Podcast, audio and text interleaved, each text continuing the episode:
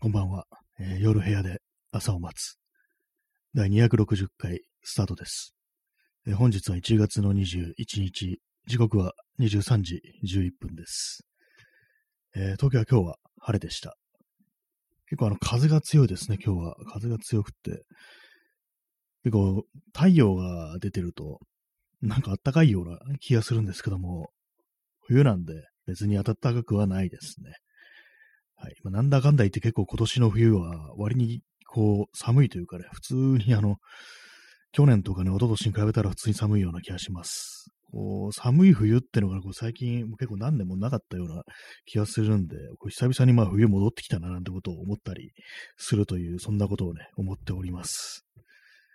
えー今日のタイトル、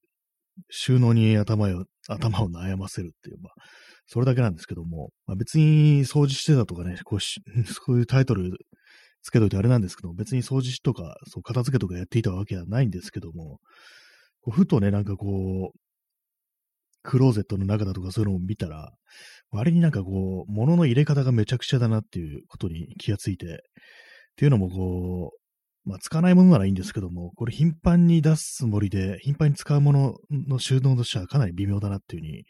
思って、まあ、一旦こう、しまうと、まあ、あんまこう、出せないっていうね、出すのが大変になるっていう、まあ、そういう感じを収納してるんですよね、今。まあ、でもそんな出す、しょっちゅうね、出し入れするっていう感じじゃないんで別にいいんですけども、まあでもなんか、良くないな、みたいなことをね、思ってしまいました。結構なんか収納がなんか下手、下手ですね。下手というほどのものでもないですけども、やっぱこう、詰め込むっていうかね、こう、ひたすらなんか詰め込んでしまうっていうのがあって、まあそれはあのスペースを取るためには、ね、部屋のスペースを空けるにはいいのかもしれないですけども、使うとなるとちょっとそれ違ってくるよなっていう、そんな風に思ったりして、まあいつもその、工具とかなんですよね。工具とかその類のものの収納が、それは結構いい加減で、まあ何回も話してるんですけども、ノコギリと、こう、のみとヤスリ、ネジが、なんか全部別の場所にあるみたいな、そういう感じになってるんですよね。同じ、こう、カテゴリーのものが違うところに収納されてるっていう感じで、それもね、あの、わざとやってるわけではなくて、こう、入りきらないからそういう風になっちゃうっていう感じなんですよね。特にの、ノコギリとかね、そういうものは、あの、かさばって場所を取りますから、そうなるとね、まあ結構その、とりあえず入るところに入れるっていう、まあ結構いい加減な感じになっちゃったりして、それがね、こう実際、実際になんかその道具を使おうってなると、こう、あれ、あれどこだっけ？これどこだっけ？みたいな感じで非常にこう時間の無駄であるっていう、そういうね、ことがあるんですけども、皆様、いかがでしょうか？私はもう結構めちゃくちゃですね、収納が。収納という観点だけから言えばね、まあ合格というか、まあ非常に優秀なのかもしれないですけども、得点が高いかもしれないですけども、その使うとなった時に取り出しやすいかというところにね、こう、観点を置くと、全然それがね、ダメだっていう。感じですね。割にこう、手の届くところにいろいろ置いておきたいと思って、いろんなこう棚とか DIY したんですけども、あんまつかなかったりするんですよね。こう、今私、あのパソコンの前に座ってこれ録音してるんですけども、そのパソコンのモニターをのの後ろに棚があって、でそこになんかあの手を伸ばしやすいように、いろいろ置いてあるんですけども、手鏡とかね、そういうものが置いてあったりするんですけども、他に置いてあるのはなんかこう、絆創膏だとか、小さいデジカメだとか、あと、なんか謎に粘土とかね、なんかガムテープとか置いてあるんですけども、そんなね、そんなそこに手伸ばさないんですよ。本当なんか手鏡ぐらいしかね、取らないですね、そこから取るの。なんなんかこうね、非常に無駄なことをしているっていうか、効率というか、なんというかね、こうう、ん、暮らしにくいっていうね、なんかそんなね、部屋になっちゃってるっていうことを思うんですけども、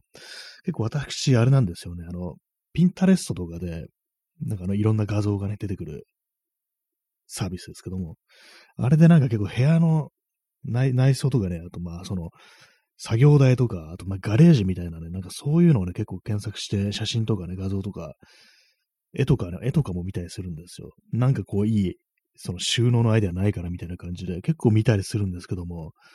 で、まあ、これいいね、みたいなこと思うんですけども、でも大体そういうのってあれ部屋が非常に広いっていうね、そう、あ、ね、海外のね、アメリカとかのなんか、ガレージだったりするんですよね。だからもう全然参考にならんわって感じで。たまになんか日本の住宅とかも出てきても、な、なんか違うなっていう感じで。やっぱりね、こう、逃れられませんね。自分の生まれた国というものからは。結構、なんか本当になんか写真で見るとこれまあ、全然大したことない、ね、普通、普通の広さのところになんかうまく収納してるなと思うんですけども、よーく見てみると広いんですよね。結構わかんなくな、わかんないんですけども、写真とか見てると。現実ね、こう測ってみると、あれ全然これなんか、この写真の部屋すごい広くないみたいな、そういうことがね、結構あったりして、そういうね、感じです。この収納、工具の収納はね、ほんとなんか、ずっとなんかどうにかしないとっていうのを思ってるんですけども、今んとこね、あの、工具のケースが、スプラスチックのケースが一つあって、で、もう一つ拾ってきたね、あの、スチールラックルみたいなのがあって、キャッサーのついてる。それがもう3段分の引き出しがあって、そこになんかいろいろ入ってるのと、あと同じようなキャッサー付きの、その、金属じゃない木製のキャッサー付きのラックみたいなのがあって、で、さらに、さらにあの引き出し、机の引き出しの中とかね、こう、机の下のスペースとかそういうところにね、ほんと5箇所ぐらい分散されてるんですよね。これでもなんかほんとどうにか銭湯なと思うんですけども、やっぱりそうするとあれですね、あの、ワークベンチ的なものを作らないばっていう風になるんですけども、そうするとワークベンチみたいなのって、本当なんかガレージみたいなところにね、ドカーンと据えてあるというね、感じで、非常になんかこう、一度据え、ね、そこに置いたら動かさないみたいな、そういう感じなんですよね。ただ、あのね、部屋でなんかそう日曜大学的なことをしてると、結構その角度とかね、ノコギリとか、なんかいろいろ削ったりするのに、結構角度って重要なんで、そうするとその机ごとなんか動かせるような感じにしないと、結構やりづらいっていうのがあるんですよね。だからまあ、要はもう無理っていうね、無理、無理なんです。これをね、一箇所にまとめるというのは。はい。まあ、それだけのことなんですけども。終わっちゃいましたね、話が。あんまこと、そんなに大して言いたいこともなかったんですけどもね。はい。まあ、あんま、あんまりこう喋ることないから、そういうふうに収納の話をしたんですけども、まあ、収納といえば家具だとなってね、家具といえばなんか、あれなんですね、そういえばあの、ジモティっていうサービスあったなと思って、これあの、いらなくなったものをね、なんか融通しちゃうっていうね、こう、サービス。まあ結構そのね、あの、近場に住んでる人となんかやりとりして、ほんとまあ、引き取りとかでこう、なんか物をね、こう交換したりとか、まあ譲ってもらったりとか、そういうようなサービスなんですけども、私これ一回前に使ったことあって、でそれどういうものかっていうと、あの、いらない木材みたいなものをね、こう、くれるってことで、ね、それもらいに行ったことありましたね。それはなんかあの、まあ、リフォームするのにいろいろなんか自分たちで日曜大学 DIY でね、いろいろやったんだけども、材料が結構余っちゃってっていうことで、それでまとまったね、角材とかをね、結構もらいに行って、それで今私これ、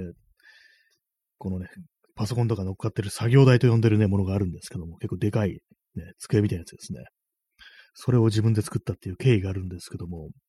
久々にさっきそのジモディ見てて、やっぱ結構いろいろありますね、なんだかんだで。家具系はね、家具系は結構あります、あれ。本当なんかラックとかね、そういうものが、棚とかね。あと意外にあのソファーがたくさんありますね、あれ。ソファーは、なんで、ソファーって結構高いもんですから、なんか割にね、スパッと手放す、ただで手放す人がこんな多いの、意外のように思えたんですけども、でもよく考えたら、あの、捨てるのがあれ骨ですからね、結構多分、私あのソファーね、もう買ったことないんでわかんないですけども、ああいうでかいもの、大物、あの、捨てるのにお金がかかるっていうことで、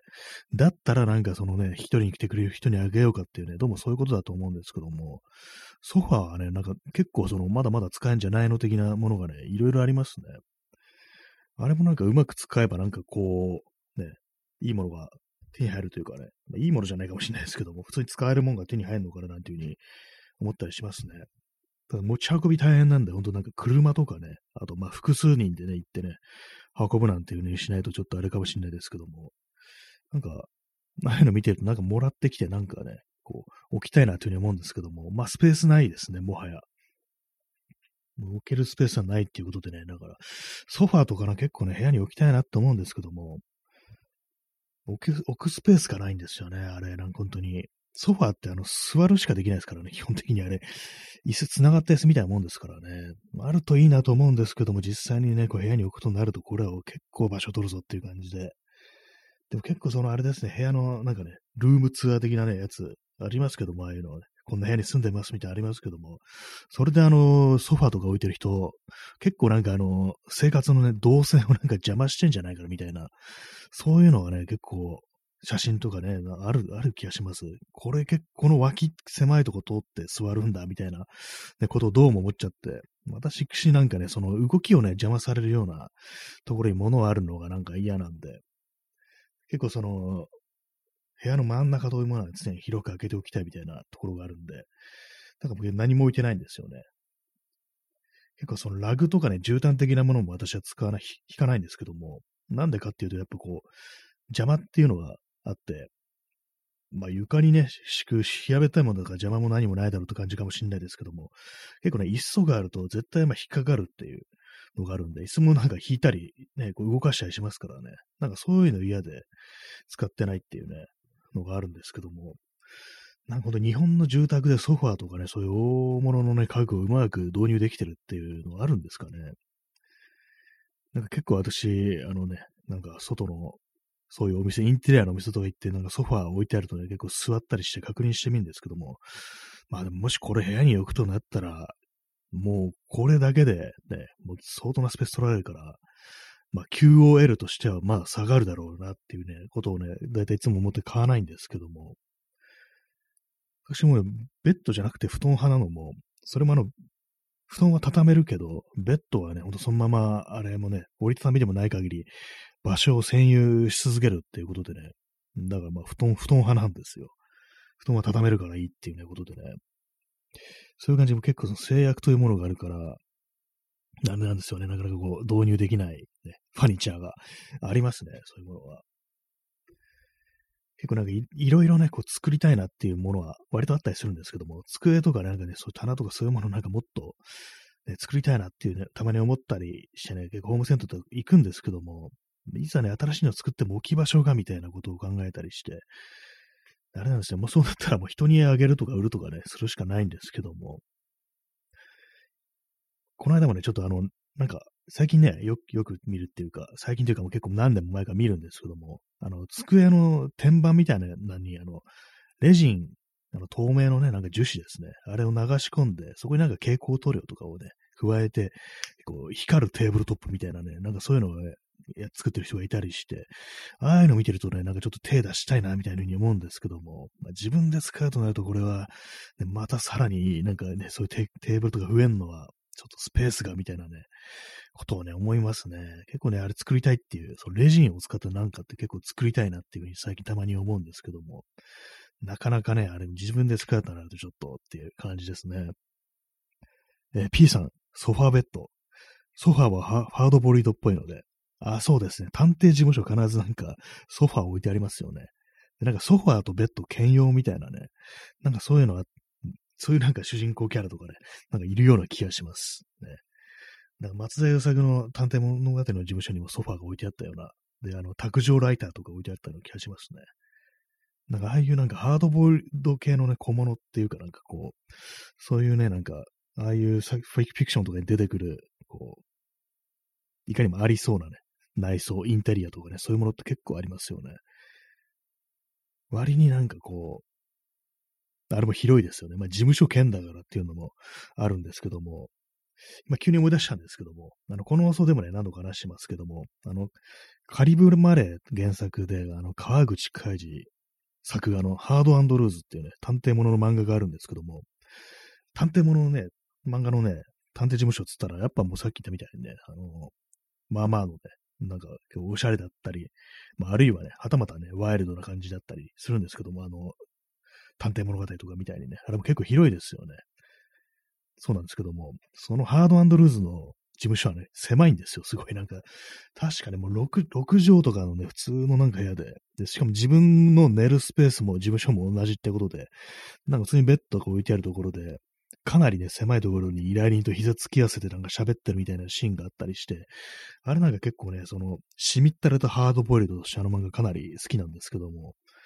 結構ね、その事務所があるのが、あれなんですよね。あの、甲州街道からちょっと入ったところにあるっていうね。しかもなんかあの、甲州街道って言ってもね、笹塚とか幡ヶ谷とかじゃなくて、もう少しね、あの、西の方に行ったあたりのなんか、松原とかね、なんかあの辺かなみたいなね、なんかそんな感じの、ちょっと郊外の方行ったみたいな、そういうところに事務所があってね、なおかつ狭いみたいな感じのね、こういう事務所を構えてるというね、まあ、非常になんかしみったれたハーボボイルドっていうね、そういうものを提示してるなと思って、あれは結構好きでしたね。途中からあの、なんか結構ね、あの、できるね、若者みたいのが入ってきてね、違う広いね、新宿のなんかあの、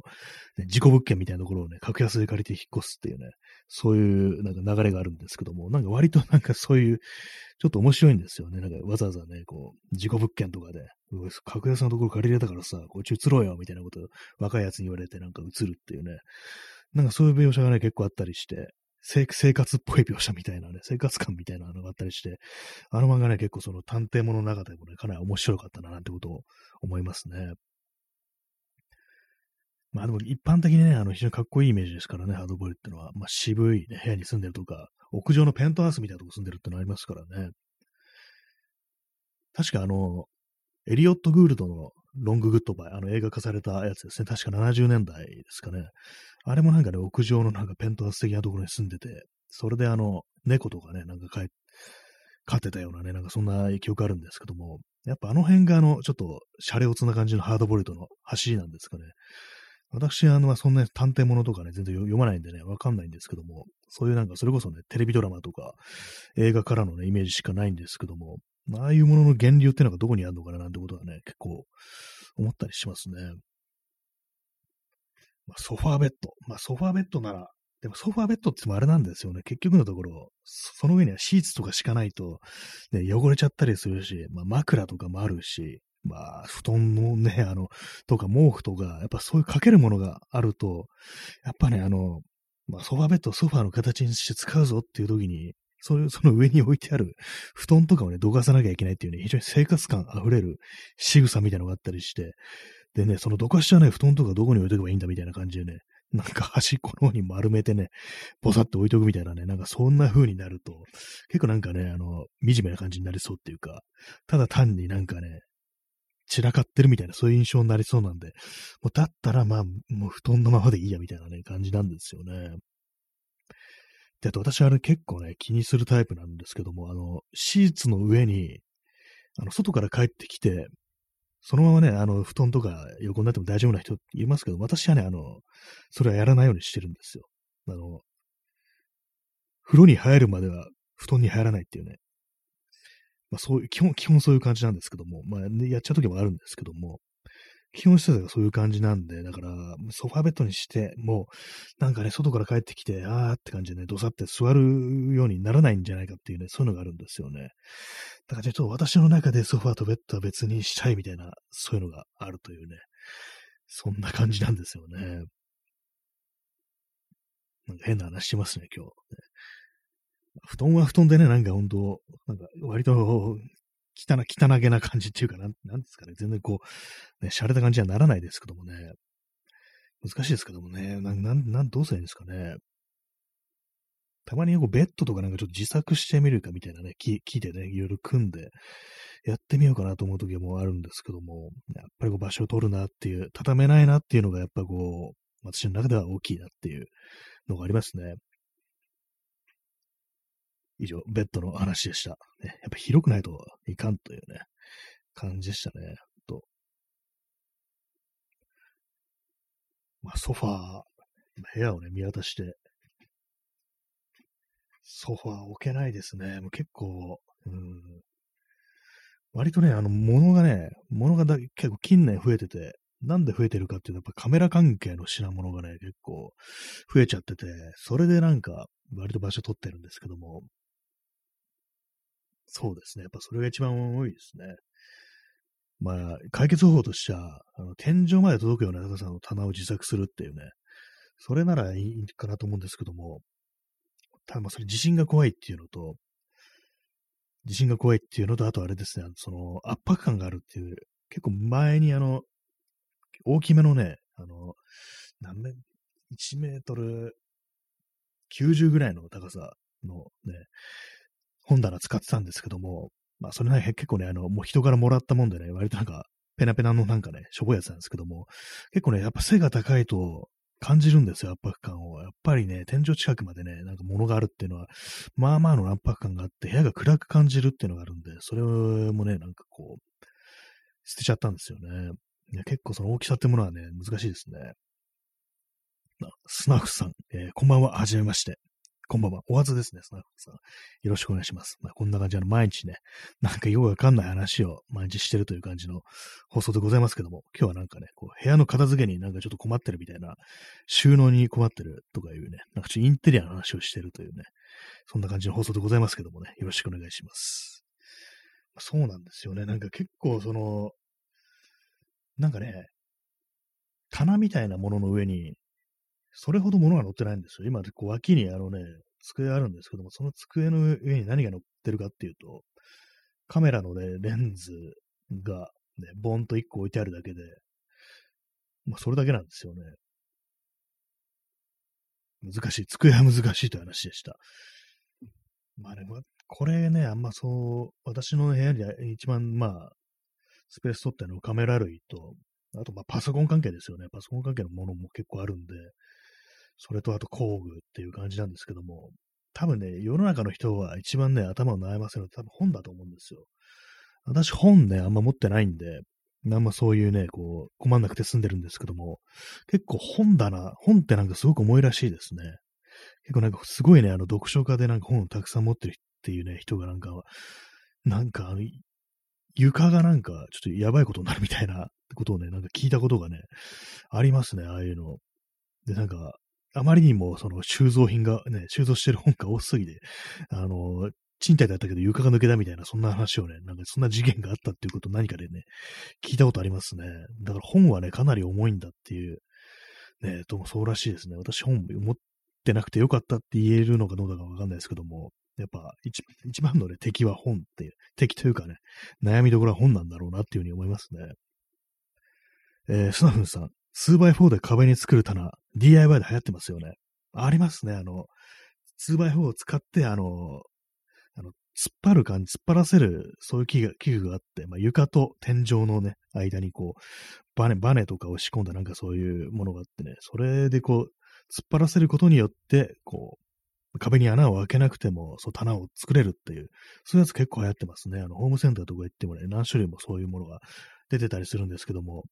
あれもなんかな、その、まあ、突っ張るということで、上下にすごく力がかかるわけなんですけども、それであの、ちゃんとしね、あの、突っ張る場所を間違えると、ぶち破る、天井ぶち破ることあるっていうね、なんか聞いたことありますね。ちゃんと裏がどうなってるかを確認してからやれなんていうね、ことを聞いたことあります。ね、薄いなんか板一枚とかなってるとこありますからね、天井とか。そこにあのね、強い力をかけて、こうね、ぐぐ突っ張らせたらバリってね、行くっていうね、そういう悲劇がなんか中にはあるらしいですね。そう壁に穴を開けたくないためにね、そういう突っ張り器具を買ったのに、今度天井に穴がくってね、より悲惨なことになるっていうね、どうもそういうことがあるらしいですね。そうですね。ああ、確かに笑ってね、そうですね。でもあれがなんかね、聞いてね、ちょっと怖いんでね、私はそれ試してないんですけども、下、そうですね、スナフさん、スタッフさん、下地チェック重要ですね。そうですね。ぶち破ったらね、元も向こうね、ないですからね、ほんと。でも結構その、ネットとかで、そのルームツアー的な感じで、ね、おしゃれな部屋ってなると、大体あれ使ってるんですよね。2x4 のね、あれで。なんか ああいうことをね、真似して、本当になんかね、壁やっちゃ、天井やっちゃった人が結構いるのかなと思うと、なんかね、微妙な気持ちになってきますね。あ、スナフさん、この前、下地チェッカー買いました。やっぱりあれ必要なんですかね。まあ、必要ですよね、ほんと。なんか、穴開けるにしても、やっぱ裏にちゃんと何かね、こう、木がも、ね、通ってるとこじゃないとダメだってことで、結構ね、あれ大事らしいですね。結構でもあれなんですよね、その下地を調べるね、ためだけに、この器具を買うのかみたいな感じでね、なんかあんまこれ買いたくないなみたいなことをね、思っちゃうんですけども、やっぱそういうのもあって、私はその、家具単体でもってね、自立する形でね、こう、使えるものにしてるんですよね。なんか作るときも。だからちゃんと足があって、まあそれ単体でね、こう、倒れないように支えられるっていうようなものをね、作るんですけども、まあそれだとちょっと場所を取るんですよね、本当やっぱりこう、足はね、大きく作らないといけないんで、そうすると倒れないように。やっぱね、それが、ね、なんか欠点がありますね。結構重厚な家具というのは。まあ、なんだかんだ、あれですね、あの、正解がない、正解がないというね、まあそんな感じになってしまいますね、本当。まあ狭い部屋ならね、まあ物でいっぱいの部屋なら部屋なりにこうね、いろいろやりようがあるのかもしれないですけども、やっぱどうしてもその動く場所ってものがね、確保されてないのが嫌だっていうね、そういうことがあるんで、ほんとなんかあの、床の腕立て伏せができるぐらいのね、なんかスペースあの部屋の真ん中に開けておきたいっていう、それがあるんでね、やっぱりどうしてもなんか今の体勢から抜けきれないというね、こう、壁際に寄せた、こう、ね、机の上にパソコンが乗ってますみたいなね、どうしてもそういうスタイルになっちゃうなっていうね、感じですね。えー、スナフンさん、安定感。そうですね。安定感大事ですね、本当に。やっぱりこう、すぐ倒れそうなものってのは本当心配になりますからね、本当に。結構、まあ地震とかね、まあ、たまにね、起きいのありますけどもね、震度5とかで、今んところ私のね、部屋の中で倒れたものはね、ないですね。それで。結構まあ、去年とかちょっと大きい地震ありましたよね。震度5ぐらいの。あの時ね、まあ全然こう倒れなかったんで、まあ多分大丈夫かなと思います。今の体制で。結構ね、私地震が起きた時にまずこう見るのが、あれですね、外付けハードディスクですね。外付けハードディスクはね、立てる形になってるんで、横置きじゃないんで、これ倒れてたらなんかね、倒れてなんかデータとか破損しちゃえだなと思って、まず外付けのハードディスクをね、ガッと押さえるっていうね、ことをやってますね。まあ、それ以外なんかこれ落ちて心配だなみたいなものはまあ、ないかなっていう感じで、まあ、カメラ類はね、あの、あれカメラとかレンズとか結構本体が重たいんで、そんな吹っ飛んでくってことはないだろうっていう、そういう感じですね。はい。まあ、なんか長々と収納の話をしてるってなんか変な放送ですね。こう。まあでもなんかほんといろんなね、こう、海外のね、部屋のなんかね、ガレージとかの画像を見てね、まあ憧れたりはしますけども、なかなかあのね、感じを取り入れていくのって結構難しいですね。結構ね、よく海外のね、そういうところであるのが、あの天井に収納がある、天井になんか網みたいのが貼ってあって、そこになんかね、こうネットみたいのにね、網ですね。それを貼ってあって、そこになんかポッポイってね、なんかね、こう、放り込んでるみたいなのありますけども、ああいうのね、面白いですけども、やっぱそれも壁に穴開けないといけないですからね。それがけ、あれですね、ちょっと。えー、スナフンさん、カメラも高いから落ちたらショックですよね。そうですね、あのー、ね、カメラね、落ちたらショックなんですよね、本当特にレンズとか、落とすとなんか本当にピントとか合わなくなったりしますからね。私なんかほんと昔の古いマニュアルのレンズとかね、いろいろ持ってるんですけども、二つぐらいね、あの、外でこう写真撮った時に間違えて落としちゃったやつとかあって、それからなんかね、ちょっと微妙に画質がね、悪くなったなっていうかね、こうちゃんとピントが来なくなったなみたいなやつがね、2本ぐらいあるんですよね。そういうことがね、割とあるんで、やっぱこう、なる、なるべくっていうかね、こう衝撃を与えないにこうしたことないっていう感じなんで、なんかちょっと今、急に心配になってきましたね。これ、なんかなんとか対策、今までちょっと高く食ってたけど対策しなきゃいけないんじゃないかみたいな、そんな感じがしてきましたね。えお兄さん、にゃん、ありがとうございます。ね、猫、猫というものはいつで見てもいいものですね。この8割の猫がね、こう肉球を見せてにゃんって言ってるね。そういうものはいいですね。本当ありがとうございます。猫はいいよなというね、話でした。収納の話の最後に急に猫をぶっ込んでくる感じですけどもね。結構猫飼ってる人はあれですね、あのー、猫タワーみたいの自作してる人いますよね。あれもなんかなかなかのね、もの、力作みたいなのがあったりして、それこそさっき言ったその 2x4 とかをね、うまく使って天井近くまでね、高い位置にその猫が入る、なんかあの、ベッドみたいなのをね、置いたりしてる人が、写真とかね、結構ネットで見たりして、あれはなかなかのね、労力だなってこと思いますね。猫、猫はね、ああいうのもね、えー、スナフさん、あれもなかなか面積取りますね。そうですね、結構、本当になんか猫飼ってる人はね、猫中心の暮らしになると言いますからね、ああいうのも全然こう、ね、なければならないものだということでね、人間よりもね、猫だっていうね、感じの、ね、人間は猫の奴隷であるっていう風に言ってる人結構いますからね、そんな感じであれもなかなか面白かったりは、作ったりするの面白かったりするのかもしれないですね。